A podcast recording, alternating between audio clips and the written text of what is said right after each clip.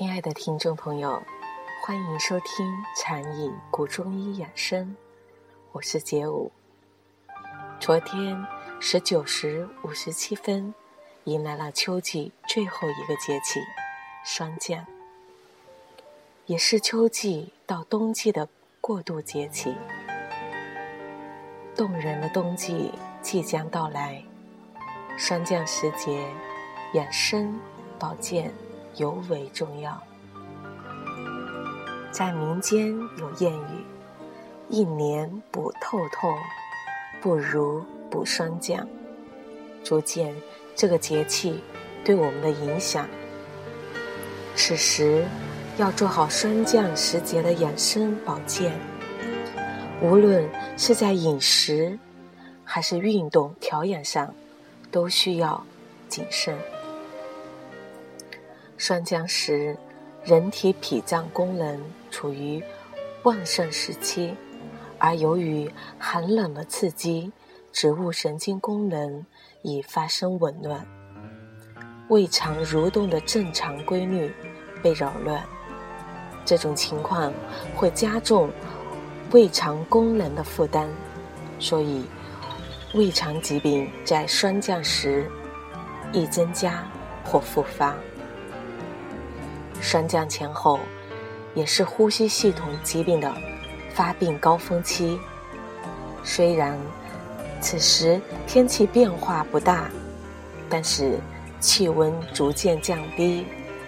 如果调摄不当，一些常见的呼吸道疾病，如过敏性哮喘、慢性支气管炎、上呼吸道感染等疾病就会复发。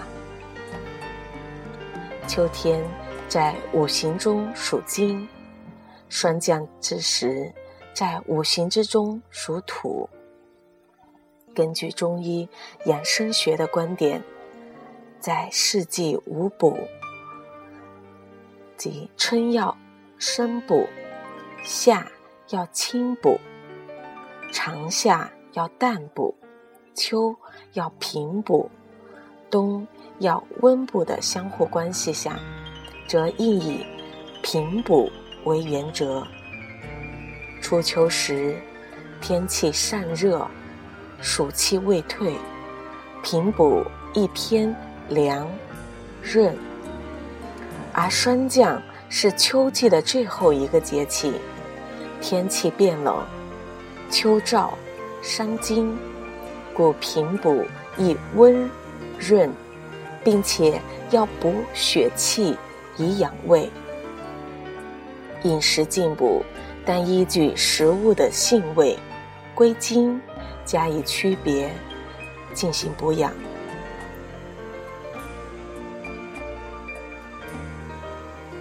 进补要讲究因人而异，脾胃虚弱者、老年人或。慢性疾病患者食补时，以健脾、补肝、清肺、固肾为主。此时应少吃寒凉的食物，如海鱼、虾、各种冷饮等，以免伤肺引发疾病。可多吃健脾。养阴润燥的食物，萝卜、栗子、梨、百合、蜂蜜、山药、白菜、牛肉、鸡肉、泥鳅等都不错。尤以汤类、粥类最为适宜，既营养。滋补，有利于吸收，可增强体质，保持旺盛活力，预防和减少疾病。晚秋时节，凄风残雨，草枯叶落，人感受到季节的变化，容易起忧思。人脑的底部有一种腺体。叫松果体，它能分泌一种褪黑的激素，使人意志消沉、抑郁、不乐。而入秋之后，松果体分泌褪黑激素会增多，人的情绪相应低沉、消极。凡秋郁，首先是不要随意打破生活的规律，但是可适当加大运动量。其次，要适当多吃高蛋白的食物。如牛奶、鸡蛋、猪肉、羊肉和豆类等，还要多参加一些有益身心的娱乐活动，如唱歌、跳舞、登山、反友等等。霜降时，我们在室外运动要特别注意保护关节，一定要在。做完常规的准备活动之后，再加大各关节的活动幅度，特别是踝关节、膝关节以及髋关节。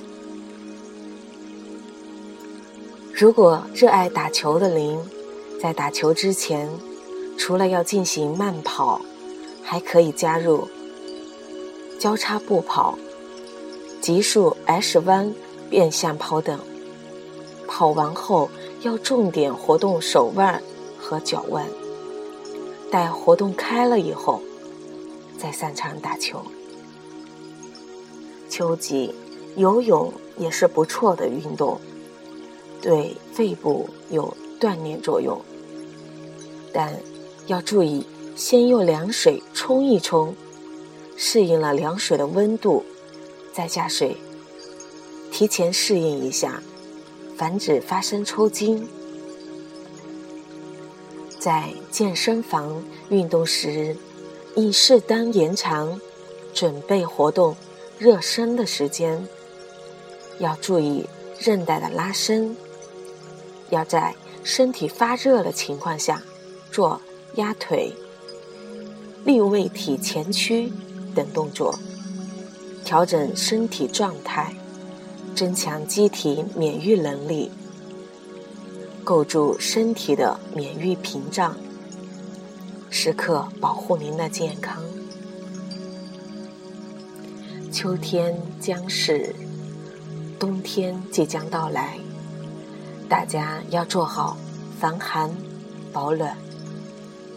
进入冬季后，前面的基础好，底子厚，会使冬季的进步。效果更好，这样才能让来年的身体康健，达到防病、治病、强身健体的目的。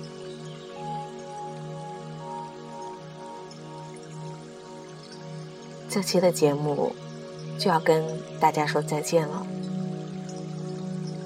希望电台前的您能做好防寒。保暖，防秋燥，防秋雨。祝您身体健康，再会。